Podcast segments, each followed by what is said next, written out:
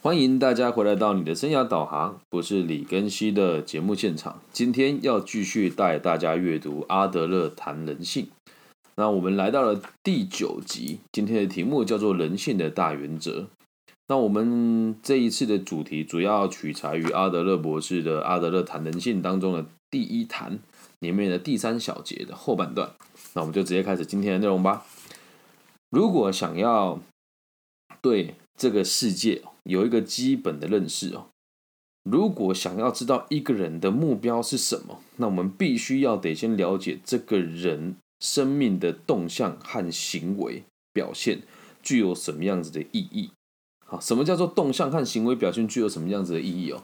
呃，一样哦，有两个学生都是认真读书，有一个人是为了让爸爸妈妈放心，而有另外一个人是希望自己可以飞黄腾达，所以这两件事情呢。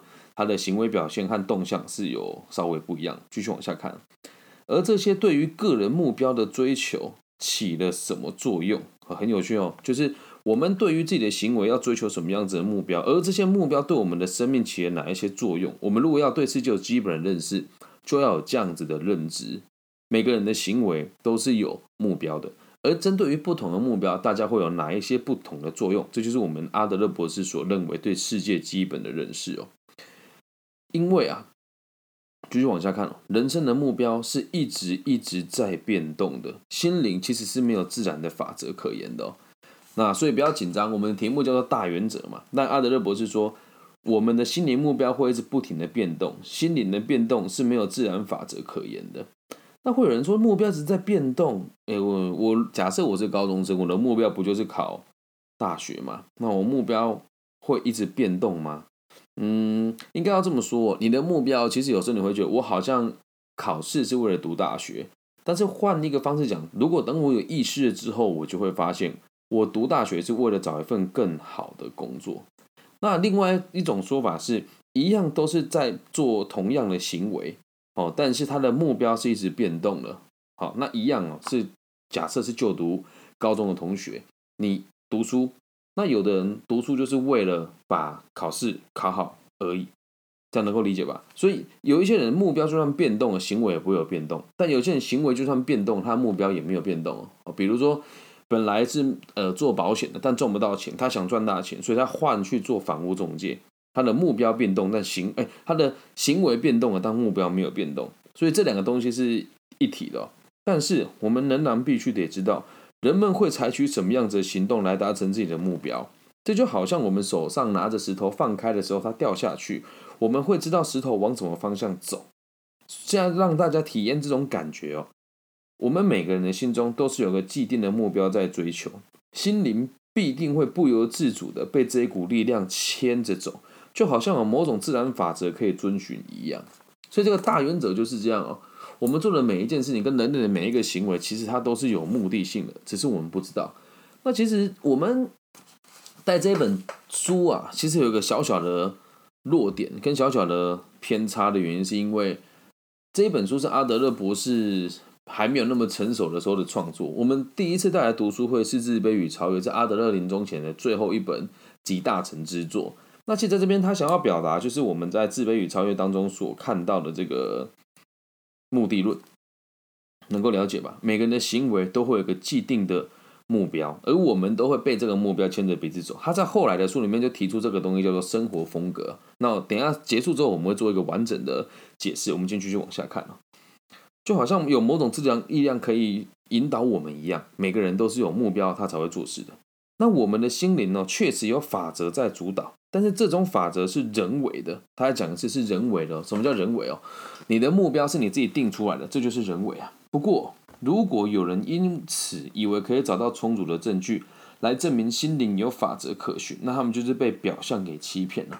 这边其实会有一种很悬的感觉，就是明明就讲说他没有法则，可是为什么都说却还说他有法则呢？这个状况是这个样子哦。呃，我们说看到一个东西有一个趋势。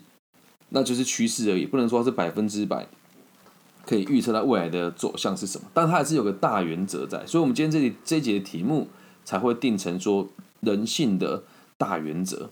所以，不要以为我们的人性相当简单，可是我们的人性啊，其实是有一个目标来构成的，因此所有的行为都是有迹可循的。所以，如果有人以为啊，我们可以从各种正面中、各各种这个验证还有环境当中找到永恒不变，或者是预先存在的规律，那就是骗人的。人性是没有规律的，但它有一个大原则。哇，我看到这边之后觉得好像有点难懂哦。但是其实阿德勒博士要表示的事情是一样，大家都要追求同样的目标。世界上所有人，你我都是为了追求优越的目标。那这个看法是他后来在自卑的时候才提出来的。什么叫优越的目标啊？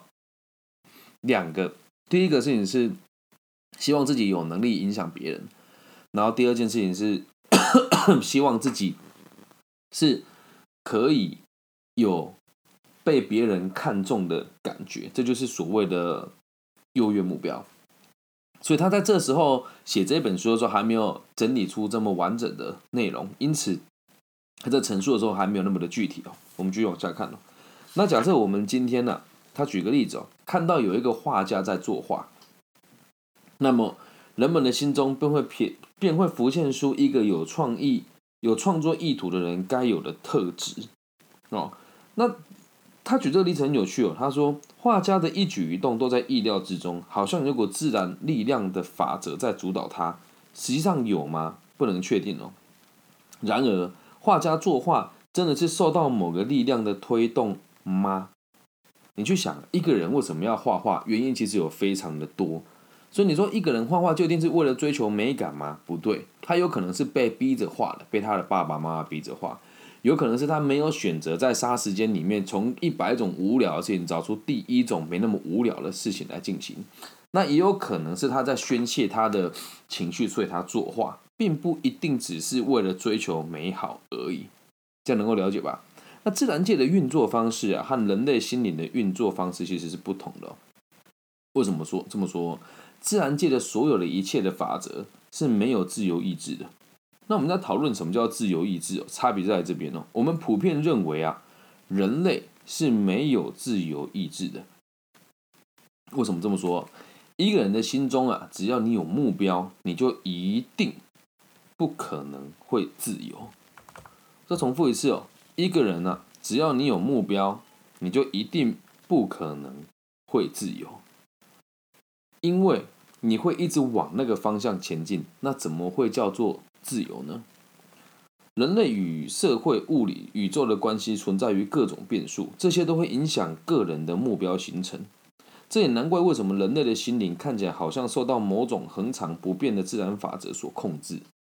那是就这边就讲，那人性这个东西既然那么难理解，但是还是有个大原则在，只是我们很难理解它而已。那后面我们会慢慢点出这个问题嘛？阿德勒博士在目前为止只是让大家知道，我们有一个大原则，但这个大原则不是一个自然不变的法则，它还是有一个非常大的空间会弹性。所以后面这边就是重点了。我当时看到这里时候有点看不懂，但他后面的解释就讲得非常清楚。现在哦，我们来做一个大胆的假设。有一个人，他不愿意融入社会关系，排斥所谓的与他人合作，或者是不肯改变自己来应付别来应付人生的现实面。那么这些看起来恒常不变的法则就会全部失去作用。为什么呢？因为新的目标会产生新的法则。我这有点老舍，再让我们慢慢慢解释给大家听哦。就从这里可以看到，阿德勒博士讲人性的原则是什么？是要能够。符合别人的需求，符合大自然的需求，然后并且和别人合作来生存下去。所以这边做了一个假设，说有人不愿意融入社会，排斥这种关系，或是不肯改变自己的人，就不会符合这个恒常不变的原则。因为他的目标不是融入社会，所以可以直接推断，阿德勒认为所有人的目标都是融入社会。其实这一点看前面几集可以互相呼应哦。我们每个人都在适应一某一些事情，而我们的目标始终都在和别人有关系的。啊，我今天这个下午的，我今天的行程很有趣啊。早上是跟这个高中生讲 p o c k e t 跟 NFT 还有虚拟货币，然后下午到这个青年之亚发展中心来做个人的咨询。非常巧合的事情是，有一位是我这个 p o c k e t 的粉丝，而另外一位是四年前在东海大学，他一年级的时候听过我的演讲，他也是我 Pockets 的。粉丝，那我今天看他们讨论完，都得到个结论了。第一位同学他的想法是，我读了这个某一个科系我不喜欢，我想要考这个学士后中医学系，所以他的新的目标产生。我问他为了什么，到最后的答案也是希望可以有更好的收入，可以影响更多人。然后第二位同学跟我说，他想要提高他的社会阶级，想要过得更爽，想要赚更多的钱。我问他为什么，他的答案也是。我希望可以让更多人肯定我，我也希望可以去帮助更多人。所以，照我们的流派，还有个体心理学逻辑，我们每一个人的努力都是为了融入社会的这个圈圈当中，和这里讲的话也是一模一样。所以，我的学生多数都是愿意融入社会的。那很多不愿意融入社会的人，他就不会在我的粉丝圈出现，更不会在我的学生圈出现。我们现常常在授课之后，就发现有些人会觉得我们讲的话话很假大空，很高大上，所以他们不会选择跟我们相处。那前几天我去大同高中演讲的时候，另外一位老师对我的看法就是这个样子。我们来了两位老师，都是做生涯规划的。那另外一位老师没有实务经验，就念了这个，可能家里有点钱吧，念了这个气管的硕士班，然后现在在念心理辅导智商系。我相信他也不会去考辅导智商，因为他们想要做生涯规划。那你说他们有没有想要融入社会呢？那倒不一定啊，他们只想要赚到钱。所以我在讲我的看法的时候，嗯，大家在这个行业，他年他的年纪比我大，这个行业时间也比我久。那现在我的工作是可以左右某一些可以发放资源的单位，如何去进行他们接下来想要做的这个事情，然后也会开始有人愿意聘请我们来当所谓的委员，来评估外包出来的案件该怎么去执行。那在这个地方我我的想法其实是这个样子哦，人家在这个地方十年，我在这个地方五年，也不是说我们小有所成，但实际上的状况就是我们的授课时间还有触及的范围比别人还要广很多。原因就是我认为我的工作是要协助每个人融入社会，所以在做事情的逻辑会更圆融，看的会更全面。但是没有想要融入社会关系的人，就会觉得我只想要赚到钱解决问题，其他事情都跟我没有关系。那你说这个大原则为什么回归到怎么叫人性哦？呃，以道家的说法，这个叫做顺势而为。所以任何人只要你不是为了群体社会好在进行你的工作，你就代表你不符合人性的大原则。那你接下来做事情求财也求不得，求尊严呢可能也求不得，了解吧？所以任何人只要你不愿意融入社会的话，这个法则就对你起不了作用。那有用我个人的角度来解释是。只要你的逻辑不是为了别人更好，不是为了融入社会的话，那个体心理学就完全都不适合你，这个原则就不适合你了。所以我们要必须再次的强调，人们心中如果没有某个理想的目标，那么心灵活动也就不存在。那这边我们讲的所谓的理想的目标，就是融入社会，并且和别人合作。这个想法如果没有，你的心灵活动也就不存在。那其实，在在这个地方，我们再去验证之前带过的几本几本书哦。如果我们今天又再次的带大家回来读这个《被讨厌的勇气》的时候，你就会发现，我们所有的感觉都是来自于其他人给我们的。在《被讨厌的勇气》里面有一段是这么说的：如果你这辈子出生就没有另外一个人和你相处，你会连情绪是什么你都体会不到，因为没有人跟你互动啊。那一个人的心理，如果没有人可以跟你互动，你的心灵又怎么会存在呢？所以，我们这边在提心灵这个东西，又不是你个人的，而是属于大家一起共构出来的。你的感觉重要，还是别人的感觉重要？我在最近的演讲很喜欢讲这句话，这是在港剧里面有一部剧叫做《大时代》吧，里面有一个大反派叫丁蟹，他的行为就是我不要你觉得，我只要我觉得。那如果这样子的人，他和社会是无法融入，他的心灵也就不存在。那我说啊，那这个反派他不想融入社会，为什么他可以对别人造成这么多的痛苦？嗯，你要知道一件事哦，他还是有跟别人互动啊。他就算不为别人着想，他也在跟别人互动，这样能够了解吧？所以在未来你自己要去想一件事，我的感觉都是来自于别人相对比较出来的。那在我们的世界里面也是一样啊。你如果只是做到我自己觉得我不在意别人觉得，那你和别人相处肯定会有很大的问题。所以，我们这一节的题目叫做“人性的大原则”，叫做什么呢？就是愿意和别人相处，愿意让跟别人一起合作，让世界更好。这样你能够理解吧？如果这个大原则不符合，你的心灵活动也就是不存在的状态。那其实这里面有一段，我觉得要特别提一下，人类的人类与社会、物理世界、宇宙的关系存在各种变数，都会影响个人目标的形成。我当初看觉得很奇怪，可是你要去想一件事情哦，科学也会影响人类的目标的形成啊。就像人类目标的这个形成，像我自己哦，如果没有做自媒体，如果没有透过各个不同的平台把我的声音传到世界各个角落，以前我的目标就是让台湾更好。那现在其实听我节目的人在真听的人越来越多，我有点我有点吓到，原因是因为现在连这个。澳洲跟大洋洲我都有听众，怎么来的我也觉得很好奇啊。那最近是因为我有个我我很多人会跟我讲说，他的朋友现在去海外了，但他在出去之前，哎，他他在海外现在也会收听我的节目，所以我们所谓的物理世界跟整个我们发现的宇宙的探索的关系，也都会影响我的目标。我在看这边的时候，我就想了一个很大胆的假设：如果哪一天变成是我们发现火星也有文明，而火星的文明。